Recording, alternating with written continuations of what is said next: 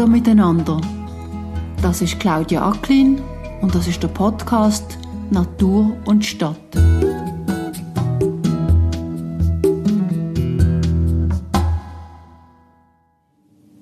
Es gibt verschiedene Begründungen. Ich glaube, ein wichtiger Punkt ist, dass man immer noch, weil wir von dem Thema Schutz reden, immer noch das Gefühl hat, wir bremsen die Wirtschaft irgendwie aus. Dabei ist das Gegenteil. Eine aktive Klimapolitik wäre auch zum Beispiel eine aktive Technologiepolitik, vor allem im Bereich Umwelttechnologie. Das ist ein riesiges Feld. Wer verstanden hat, dass wir sparsamer mit unseren Ressourcen umgehen wenn wir das Klima schonen wollen, dem kann im Moment die Politik nicht egal sein. Zugeben, man redet überall sehr viel über den Klimaschutz und man verhandelt hart auf internationaler Ebene, zum Beispiel in den Konferenzen zum Klimawandel in Glasgow oder Sharm el-Sheikh, aber natürlich auch in der Schweiz. Der Herbst ist viel gegangen, viel geredet worden, viel diskutiert worden und ehrlich gesagt habe ich mir bei gewissen Argumenten müssen die Ohren zuheben, damit ich nicht verrückt wird. Aber es steht viel auf dem Spiel und es muss schnell gehen jetzt. In deren Episode geht es darum einmal um Politik, genauer um eine wichtige Abstimmung im Sommer von dem Jahr. Denn endlich haben wir ein Klimaschutzgesetz für die Schweiz. 2019 hat das Initiativkomitee Gletscherinitiative lanciert. Man hätte damit erreichen dass wir uns in der Bundesverfassung für ein Netto-Null-Ziel bis 2050 verpflichten. Jetzt liegt mit dem neuen Klimaschutzgesetz ein sogenannter indirekter Gegenvorschlag vor, gegen den die SVP das Referendum ergriffen hat. Ich habe darüber mit Sophie Fürst geredet, der Co-Kampagnenleiterin und der Geschäftsführerin vom Verein Klimaschutz Schweiz. Ich habe noch nie eine Kampagnenleiterin getroffen und habe das Gespräch darum super spannend gefunden. Es geht um den zukünftigen Abstimmungskampf und darum, was das neue Gesetz kann leisten kann. Es ist, ein, es ist eine komplexe Geschichte oder, in der Schweizer Politik. Die Gletscherinitiative ist quasi das Hauptprojekt vom Verein Klimaschutz Schweiz. Also der Verein ist eigentlich auch gegründet worden für diese Initiative. Und jetzt hat sich das Jahr ähm, haben wir mit anderen können darauf hinschaffen, dass es einen sogenannten indirekten Gegenvorschlag gibt. Ein indirekter Gegenvorschlag ist ein Gesetz. Und das Initiativkomitee hat dann Anfang Oktober beschlossen, die Initiative bedingt zurückzuziehen zugunsten von dem indirekten Gegenvorschlag. Und vielleicht noch zur Erklärung, was bedingt heißt: Der Rückzug gilt so lange, bis das Gesetz in Kraft treten ist. Das heißt jetzt aber auch, wenn die SVP ein Referendum dagegen ergreift und wir darüber abstimmen, wird das Gesetz erst in Kraft treten, falls es ein Ja gibt an der Urne und wenn es jetzt ein Nein geben an der Urne, können wir immer noch entscheiden, zurückzukommen auf die Initiative. Wir haben ja eigentlich so eine Art eine Geschichte, eine unmittelbare, die nicht weit zurückliegt mit dem CO2-Gesetz, das abgegangen ist, relativ knapp beim Stimmvolk. Und das ist sehr wahrscheinlich so ein bisschen etwas wie ein Schreckgespenst, wenn man jetzt daran denkt, dass die SVP schon wieder das Referendum ergriffen hat. Ja, natürlich. Also wir sind, äh, gerade meine Kollegin Michelle und ich, sind äh, ganz viele Gespräche Führen zurzeit. Und man merkt sehr fest, dass das noch quasi so ein bisschen festsitzt, der Knochen und alle so finden, ja, die einen sind wieder sehr motiviert und finden, ja, das mal schaffen wir es. Es ist auch eine andere Vorlage, muss man sagen. Und andere, die sehr skeptisch sind, sehr zurückhaltend und einfach Angst haben, nochmal ein Nein zu kassieren. Ich verstehe sehr wohl beide Seiten. Wir sind davon überzogen, dass es ein einfacheres Gesetz ist. Es ist ein Rahmengesetz. Es ist auch verständlicher, darüber zu kommunizieren und zu erklären. Ja, und dann ist, sind noch ganz viele andere Details, wieso wir das Gefühl haben, dass wir das Ja werden haben an der Urne.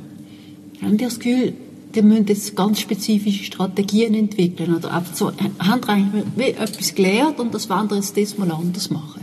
Es ist auch spannend, dass ganz viele verschiedene Menschen ganz viele verschiedene Learnings haben aus dieser Kampagne.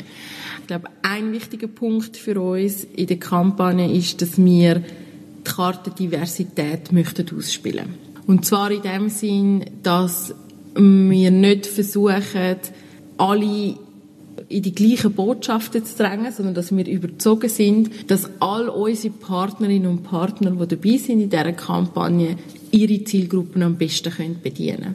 Das heißt, wir sehen uns in dieser Konstellation mehr als Dienstleistende auch, ihnen ähm, Ideen zu geben, sie zu pushen, ähm, aber dass sie können eigentlich Botschaften haben und Bilder haben, die zu ihren Zielgruppen passen und dass man es dann schafft, mit diesen ganz vielen Puzzleteilen Zielgruppen ein grosses Ganze zu haben, dass es wirklich zu einem Ja kommt am Schluss. Partner sind das etwa die ähnlichen Leute oder ähnlichen Organisationen, wie im Initiativkomitee vertreten sind? Oder sind das noch, ist das keine Schnittmenge?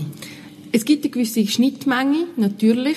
Die Gletscherinitiative an sich ist ja schon von Anfang an sehr breit aufgestellt. Also wir haben ja im Initiativkomitee Politikerinnen und Politiker aus allen Parteien außer aus der SVP.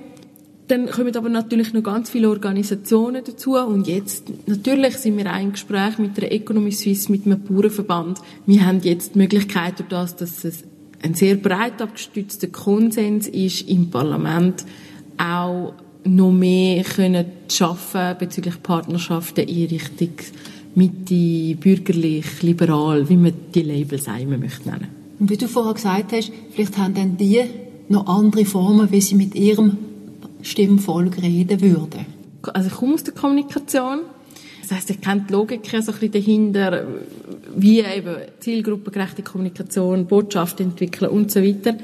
Ich würde mir nie anmassen zu wissen, wie zum Beispiel, sagen wir mal, eine Mitte müsste kommunizieren, damit das bei ihren Wählerinnen und Wählern ankommt. Weil ich grundsätzlich einfach rein durch mein Umfeld, durch meine Erziehung eine andere Perspektive habe. Ein anderes Framing sozusagen.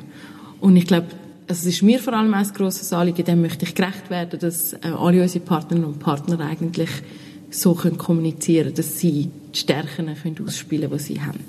Eigentlich ist deine Aufgabe so ein bisschen dann wie orchestrieren, also ganz viele verschiedene Organisationen und denen ihre du sagst Messages oder Botschaften, so trotzdem noch miteinander verbinden, dass es noch so ein bisschen etwas für eine gemeinsame Identität gibt und Stoßrichtung, aber du bist eher so ein bisschen wie eine, jemand, der ein Orchester leitet. Also ich versuche das. Mir ist bewusst, es wird eine riesige Herausforderung, oder ist es bereits? Aber ja, ich glaube daran, dass das unsere Rolle ist auch und dass wir nur so können gewinnen am Schluss. Also toll, weißt ich habe noch nie eine Kampagne-Co-Leiterin kennengelernt. Darum finde ich das jetzt noch interessant, einmal so reinzusehen, ein kleines bisschen, wie ihr euch vorbereitet und wie ihr, wie ihr an das herangehen wollt. Jetzt wissen wir relativ schon mit großer Wahrscheinlichkeit, dass die SVP das Referendum wird einreichen im Januar. Das heißt, es kommt mit großer Wahrscheinlichkeit im Juni zur Abstimmung, das Rahmengesetz. Ist das ein angenehmer Zeitraum oder ist das schon knapp? Es, es so funktioniert. ich glaube, wir haben sowieso keinen Einfluss. Und dann kommt noch die zweite Frist dazu. Also es ist das Einreichen vom Referendum und dann muss noch der Bundesrat entscheiden, wenn das Gesetz zur Abstimmung kommt. Und das werden sie dann im Mitte Februar machen. Also ich glaube, das ist im Politbetrieb einfach so. Man hat, man muss sehr schnell können reagieren auf Opportunitäten, auf neue Begebenheiten. Was aber schon spannend ist, so all die Etappen, die wir haben, haben wir immer so ein bisschen so angedenkt. Und es ist spannend jetzt zu sehen, ob es genau so aufgeht, wie wir uns das von Anfang an vorgestellt haben. Also auch, dass die SVP wird das Referendum ergreifen, ist für uns nicht überraschend gekommen. Aber so die kurzen Zeiträume manchmal, das ist schon es ist auch für das Team sehr anstrengend, so zu arbeiten, definitiv. Aber es macht den Job auch extrem spannend. Vielleicht gar kurz da zum Anknüpfen. Was sind die Argumente von der SVP gegen das Rahmengesetz? Ich tue eigentlich sehr ungern ihre Argumentationen wiedergeben, oder? Dann hört man die auch, aber grundsätzlich schaffen sie auch mit sehr viel Fehlinformationen. Also wir haben einen ganzen Blogbeitrag dazu geschrieben. Sie schaffen sogar auch mit falschen Zahlen. Der Punkt ist einfach, dass die SVP zu wenig weit schaut. Das Rahmengesetz hat vor allem Ziel bis 2050 und geht nicht um die Energiekrise, die wir jetzt gerade haben. Es ist ja eine wahnsinnig komplizierte Diskussion tatsächlich. zu berechnen, was die Energielücken ist. Oder? Das ist immer das Gespenst, dass es eben eine wird geben oder vielleicht eben der Winter ganz sicher schon gibt, weil wir jetzt überrascht worden sind vom Krieg in der Ukraine und so weiter. Also das ist, glaube ich, tatsächlich eine Frage, welche Modelle, welche Rechenmodelle irgendwie angelegt werden und wie du jetzt sagst, sind ihre Modelle nicht ganz so super. Also, und ich bin auch eine Verfechterin von der direkten Demokratie. Ich finde ja auch wichtig, dass wir so Möglichkeiten haben wie ein Referendum. Es hilft ja allen. Und sie haben das Recht, das zu machen. Mit was ich Mühe habe, ist wirklich, dass wir die ganzen Argumente auseinandergenommen haben, die auf, dem Unterschriftenbogen sind und einfach wirklich so viele Fehlinformationen entdeckt haben. Ich bin nicht schnell sehr emotional, aber durch dann wahrscheinlich ein bisschen emotional geworden bin. Weil ich einfach so gefunden, das ist nicht ganz fair. Und auf der anderen Seite ist es auch schön, wir können einen Abstimmungskampf machen für das Gesetz, wo sich das lohnt und ich hoffe, es rüttelt dann auch viele Menschen auf, die grundsätzlich ja für den Klimaschutz sind, es vielleicht dann auch mögen dann an dem Wochenende abstimmen, ausnahmsweise. Das wäre schon schön.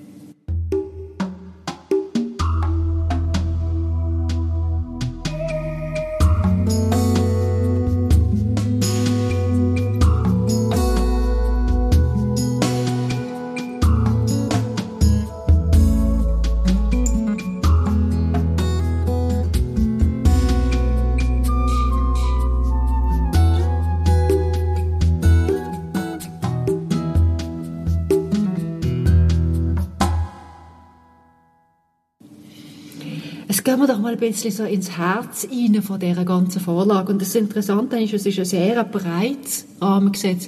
Erstens mal sagst du mir da vielleicht nachher noch kurz, was das Rahmengesetz ist. Mhm. Aber ich tue vielleicht noch ganz schnell den Titel von dem Ding vorlesen. Bundesgesetz über die Ziele im Klimaschutz, die Innovation und die Stärkung der Energiesicherheit. Also man hat so ein bisschen das Gefühl, das ist die eierlegende Wollmilchsau für mich gibt es wie zwei wichtige Sachen in diesem Gesetz, wo ich finde, es geht ein bisschen in eierlegende Wohlmilchsau. Zum einen, weil es ein Rahmengesetz ist. Das heißt, das Rahmengesetz tut mal sehr perspektivisch Ziel setzen. Wir haben bis jetzt keine Vision für Klimapolitik in der Schweiz. Man hat immer von Netto Null 2050 geredet. Die Wirtschaft, ganz viele Unternehmen haben sich schon selber Fahrpläne gemacht. Aber auch mit dem CO2-Gesetz, das ja alle zehn Jahre revidiert wird, es ist immer so ein Pflasterli-Politik bis jetzt. Und mit dem Rahmengesetz hat man mal eine Perspektive für alles. Zu dem Mann gibt es nur wenige Massnahmen vor, beziehungsweise sie sind alle einfach verknüpft mit dem Energiegesetz, mit dem CO2-Gesetz. Also man hat wie so den Rahmen, wo es jetzt braucht, um zu sehen, Klimapolitik kann nicht isoliert gedacht werden. Also es ist nicht etwas, wo nur die Energiepolitik etwas angeht, nicht etwas, was das CO2-Gesetz angeht, etwas, was nur die Wirtschaft angeht, sondern es ist eine relativ komplexe Thematik und das muss man auch ab, abbilden in dem Gesetz. Dann was das Zweite ist, und das ist ein Paradigmenwechsel, man hat kein kompliziertes Konstrukt mehr mit Lenkungsabgaben. Das heißt, man macht nicht irgendwo eine Steuer auf etwas, dann kommt das Geld in den Topf und aus dem Topf geht das Geld wieder für etwas Bestimmtes raus. Sondern es werden wirklich Steuergelder gesprochen. Also der Staat investiert endlich mal in Klimaschutz.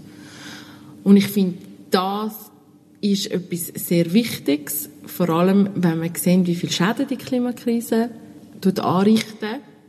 Aber ich glaube, es gibt endlich mal den nötigen Rahmen, um zusammen irgendwo hinschaffen.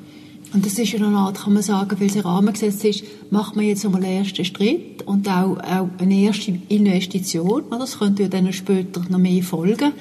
Und wenn ich mich richtig erinnere, ist es einerseits ein Gebäudeprogramm, oder? Also man tut Immobilienbesitzer unterstützen. Und auf der anderen Seite macht man auch aber F&E. Also man probiert F&E Innovation zu fördern. Kannst du vielleicht mir kurz erklären, was, was die Bestandteile sind? Genau, also das sind eigentlich das, was du nennst, sind so die zwei Hauptmaßnahmen, die jetzt in dem Gesetz drin sind. Und was es schön ist, an dem Gesetz, weil es ja immer wieder muss revidiert werden, da kann man dann die Massnahmen wieder anpassen oder neu rein tun. Das, das funktioniert ja dann super. Das eine ist das Gebäudeprogramm. Genau. Dort geht es um Investitionen in Heizungsersatz, aber auch in die Energieeffizienz. Also es ist nicht nur Heizungen, sondern auch Gebäudesanierungen. Von dem logischerweise profitieren als erstes Hauseigentümer und Hauseigentümerinnen, weil sie für Sanierungen auf den Topf können zugreifen können. Sagen wir mal, in einem zweiten Schritt werden aber natürlich auch Mieterinnen und Mieter davon profitieren, weil Nebenkosten natürlich günstiger werden, wenn andere Heizungen da sind. Also wir haben jetzt gerade die Situation mit diesen hohen Gaspreisen, oder wenn man keine Gasheizung, mehr, ein Hauseigentümer keine Gasheizung mehr hat, zahlt man am Schluss auch als Mieter weniger. Das ist mal das eine, das Gebäudeprogramm. Das andere ist, sind über sechs Jahre 200 Millionen in sogenannte innovative Prozesse oder auch Techniken. Von denen können vor allem Unternehmen profitieren, die sich selber, und dort kommen sie auch Unterstützung vom Bund über, das ist so vorgesehen, wenn sie nicht, sogenannte Netto-Null-Fahrpläne machen bis 2050. Und das eben in Zusammenarbeit mit Fachexperten. Wir wollen dort vor allem auch kleinere KMUs nicht allein lassen, weil dass sie Unterstützung haben, weil es ist klar, es kann sich nicht jeder einen Klimabeauftragten leisten. Dass die, die solche Netto-Null-Fahrpläne haben, auch für die Technolo von diesen Technologien können profitieren und dass man dort wirklich Investitionen tätigt und das die Maßnahmen sind jetzt ab sofort dann, also so schnell wie möglich in dem Sinn, dass man dort Fürsche machen kann. Und Innovation, also die Entwicklung von neuen Technologien, das sind auch Netto-Null-Technologien, wie zum Beispiel berühmte ist natürlich CO2-Capture, also das Fangen, Einfangen von CO2 und das Versorgen dann im Boden oder wo es mhm. dann auch immer ist. Solche Elemente wären dann dort auch noch drin. Genau, also das sind wirklich alles solche Massnahmen und Carbon Capture ist das beste Beispiel natürlich, aber es könnte zum Beispiel auch jetzt, sagen wir mal, für den Flugsektor Investitionen in die Entwicklung von synthetischen Treibstoffen sein. Es geht auch teilweise um Klimaanpassungen, also ich weiss nicht, um Bewässerungssystem für die Landwirtschaft. Also da gibt es eine ganze Palette voll und ich glaube, dort muss man nachher schauen, welche, welche Unternehmen oder welche Unternehmerinnen und Unternehmer, schlussendlich sind es auch Personen, sich da reingeben in die Netto-Null-Thematik, das sind Vorwärtstrieb und von dem auch können profitieren Das wären dann Subventionen oder Gelder, sagen wir mal, so mhm. ein bisschen unverfänglicher, wo eher für die Wirtschaft sind und nicht für die Forschung. Also nicht zum Beispiel für die ETH, damit sie jetzt nochmal irgendein tolles Projekt machen. Die Fördergelder sind gekoppelt an die Netto-Null-Fahrpläne. Und die sind vor allem für die Wirtschaft. Oft ist aber zum Beispiel, hat man ja bei der ETH sogenannte Spin-offs, wo ja Startups sind, wo wie eigene Unternehmen sind und die profitieren genauso. Okay, das klingt interessant. Also einerseits wirklich ähm, kann man sagen, Cutting Edge neue Technologien, die von den Hochschulen rauskommen, über die Start-ups und dann noch weiterentwickelt werden und dann irgendwann auf dem Markt dann auch halt sich positionieren und ganz normale Unternehmen mhm. werden irgendwann dann, ja. vier, fünf, sechs, sieben Jahre. Und auf der anderen Seite werden wir aber auch wirklich jedes Unternehmen, auch kleine und mittlere Unternehmen unterstützen, dass sie herausfinden können, wie sie ihre CO2-Bilanzen, ihre, überhaupt ihre Umweltbilanzen können verbessern. Genau, ja, es sind wie zwei Sachen. Also es, und ich persönlich finde das auch spannend oder finde es gerade auch für kleinere KMUs sehr wichtig, dass sie da Unterstützung bekommen. Oder ich, also ich verstehe alle, die vor dieser Komplexität stehen und nicht wissen, wo anfangen. Die wissen, die Klimakrise ist eigentlich schlimm und wir müssen etwas machen, aber wo müssen wir anfangen? Was ist unsere Aufgabe? Und ich glaube, da Unterstützung zu bekommen, finde ich enorm wichtig. Und ob sie dann von diesen Geldern profitieren oder nicht, spielt für mich jetzt zweitrangige Rolle. Das, das müssen die Unternehmen ja selber wissen, ob sie das brauchen oder nicht.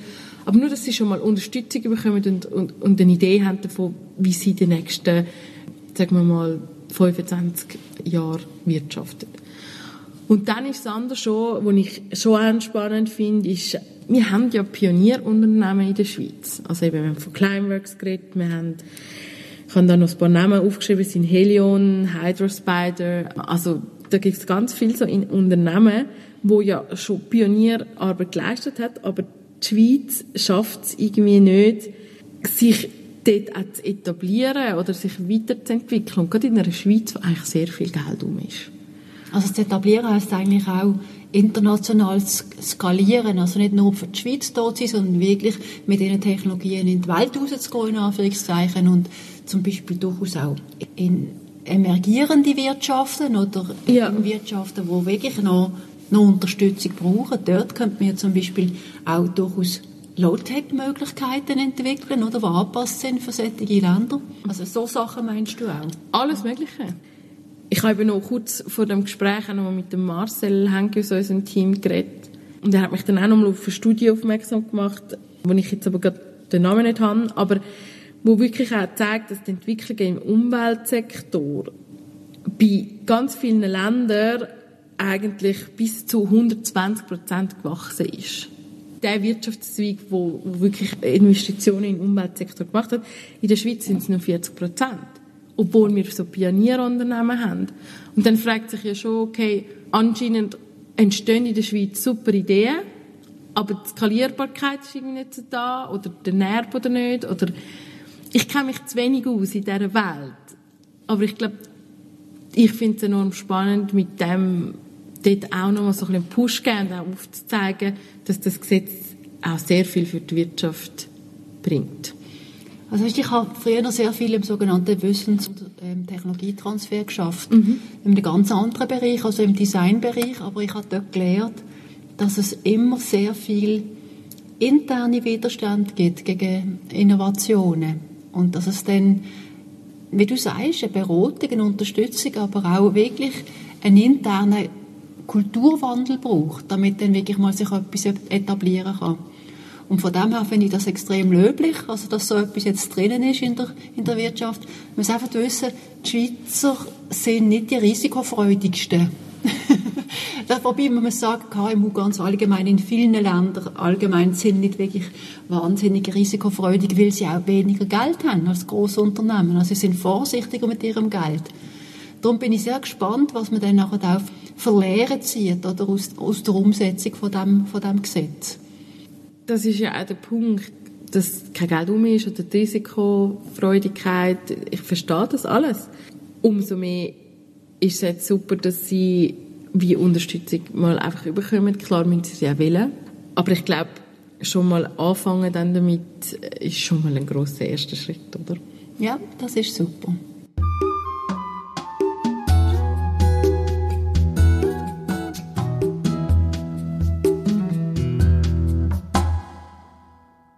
Verstehe jetzt auch ein bisschen mehr, warum auch andere Parteien wie eine FDP vermutlich dabei sind, oder, bei diesem Gesetz, weil äh, es ist, es, es nutzt in Anführungszeichen vielen etwas, oder? Also, es, es hilft, wie du sagst, das darf man nicht vergessen, den Mieter indirekt, dadurch, dass sie weniger Nebenkosten zahlen und auch vielleicht auch grundsätzlich das Gefühl haben, dass endlich mal etwas passiert, weil die meisten sitzen sehr wahrscheinlich tot, zähneknirschend in einer Wohnung und denen stinkt es eigentlich schon lange, dass es nach Öl irgendwie schmeckt im Haus. Also es, es, es passiert also auch für die Mieter etwas, für die Immobilienbesitzer, wo glaube ich jetzt auch so, weil die Energiekosten so teuer sind, ohnehin interessiert sind, etwas zu ändern oder vielleicht anzupassen.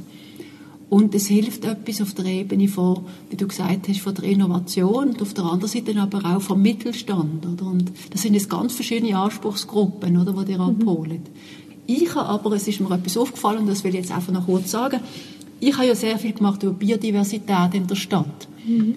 Es, also, es, es kommt mir ein bisschen so vor, wie wenn das als Thema ein bisschen wenig vorkommt. Sehr viele Klimamaßnahmen, vor allem in der Stadt, sind eigentlich Naturlösungen, also Gründächer, grüne Fassaden, natürlich Alleen und Bäume und Park und natürlich äh, jeder Quadratmeter irgendwie möglichst biodivers gestalten, was man hat, also wo jeder Bürger und jede Bürgerin kann mitmachen. Einfach, dass der Link ja nicht vergessen geht, dass Klimapolitik oder Klimaschutz eigentlich immer auch eine Zusammenarbeit mit, mit der Umweltpolitik muss sein. Ich erkläre vielleicht nachher ganz schnell, wieso dass das einfach jetzt nicht so möglich ist. Aber grundsätzlich ist für mich, also vor allem auch für mich persönlich ganz klar, dass Umwelt, Biodiversität und Klimaschutz alles miteinander muss gedacht werden. Man kann das nicht einfach auseinandernehmen. Und von dem her haben wir ja, und das weiß man ja, wir haben nicht nur eine Klimakrise, sondern wir haben auch eine Biodiversitätskrise. Dem muss man gerecht werden.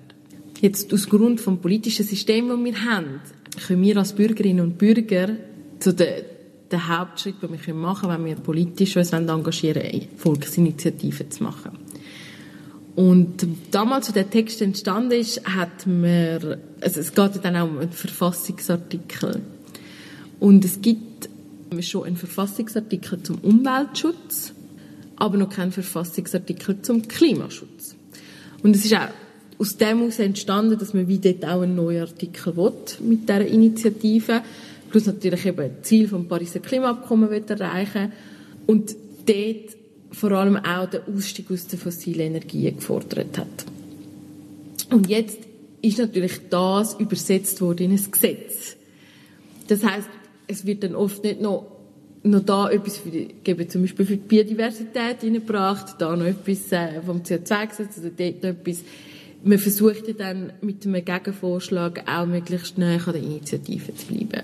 Das ist ein wichtiger Punkt, um zu wissen, wieso auch jetzt Aspekte der Biodiversität in dem Gesetz so nicht drin sind. Genau, also die haben eigentlich fokussiert aus einem Mangel heraus, der auf der Verfassungsebene vorhanden ist. Also noch kein Artikel zum Thema Klimaschutz, schon vorhandene Naturschutzgesetz überhaupt, dann noch, wo auch bis in die Gemeinden, Kantone aber natürlich genau. schon ausformuliert ja. ist.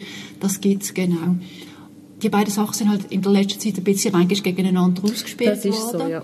Aber das war jetzt wieder eine lange Diskussion und für die mhm. haben wir da jetzt gar nicht unbedingt Zeit. Einfach noch zwei Fragen an dich. Eine, zum vielleicht nochmal abschließen zum Thema von eurem Gesetz. Das findet in einem Kontext statt. Das fehlen noch einige Bausteine, soll man noch sagen. Es gibt, glaube ich, noch ein Energiegesetz in, in Verhandlung. Es gibt, wird noch mehr geben. Und es gibt aber auch noch weitere Initiativen, wie zum Beispiel der Klimafonds, wo die Grünen und die SP jetzt noch vom Zaun rissen. Heißt das, die haben in diesem Rahmengesetz im Moment zu wenig Geld drin?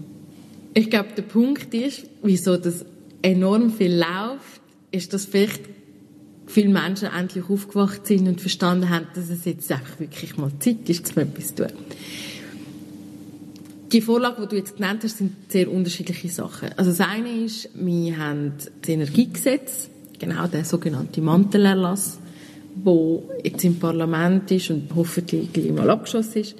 Man hat die nächste Revision vom CO2-Gesetz. Also das muss ja alle zehn Jahre revidiert werden. Auch das ist momentan in der Vernehmlassung. Das ist so auf parlamentarischer Ebene. Ähm, das sind Sachen, die sowieso gemacht werden und in diesem Rahmen gibt es natürlich sehr viele Neuerungen, gibt's, ähm, eben versucht man auch möglichst, wie soll ich sagen, zukunftsgerichtet da Massnahmen zu beschließen.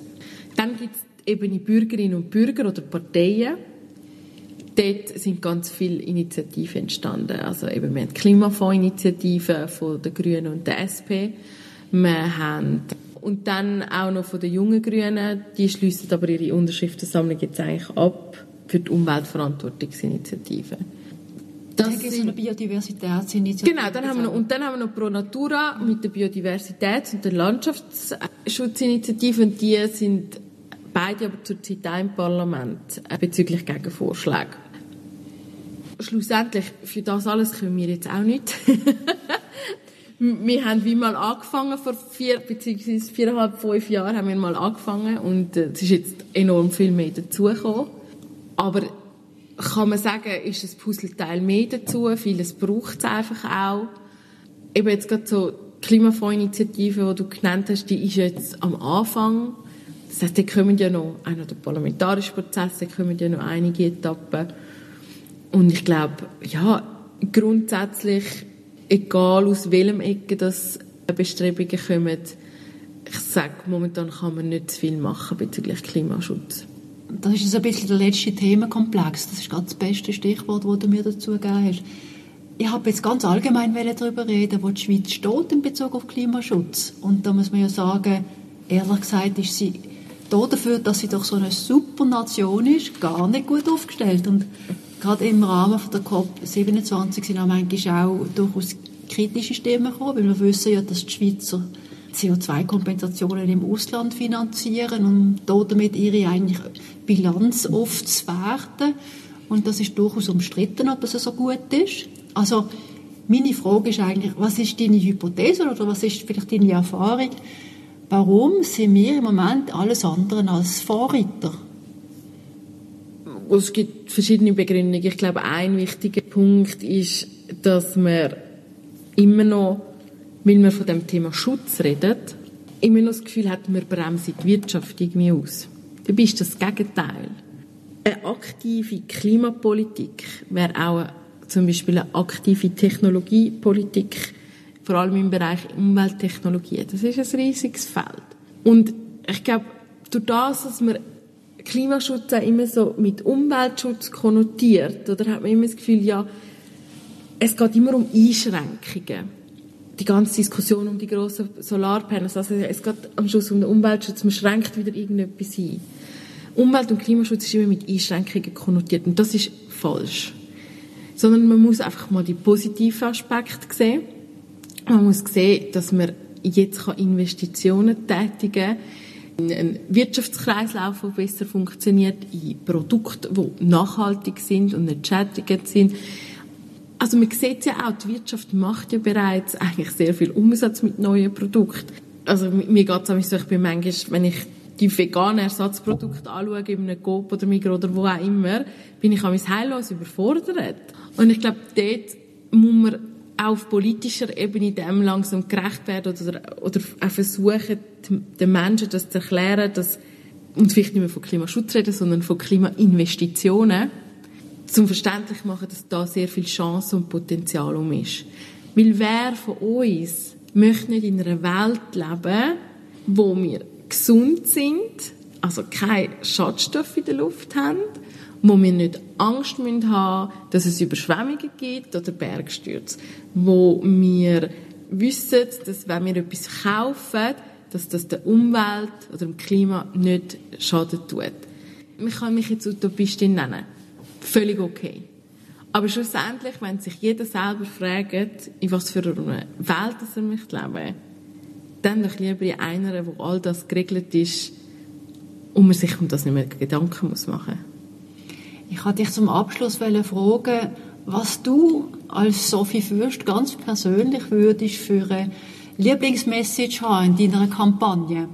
Wenn du das in einem Satz würdest müssen sagen, das ist vielleicht ein bisschen kurz, also du darfst zwei haben. was ist von dir aus gesehen die wichtigste Botschaft?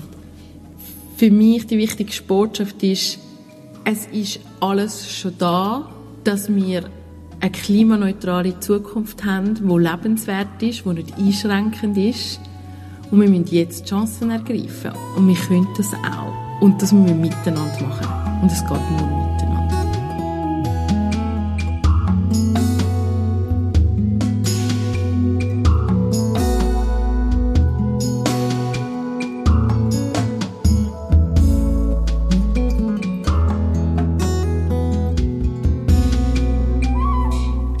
Das ist die dritte Folge von der zweiten Staffel von der Natur und Stadt und ich hoffe, dass sie Ihnen gefallen hat.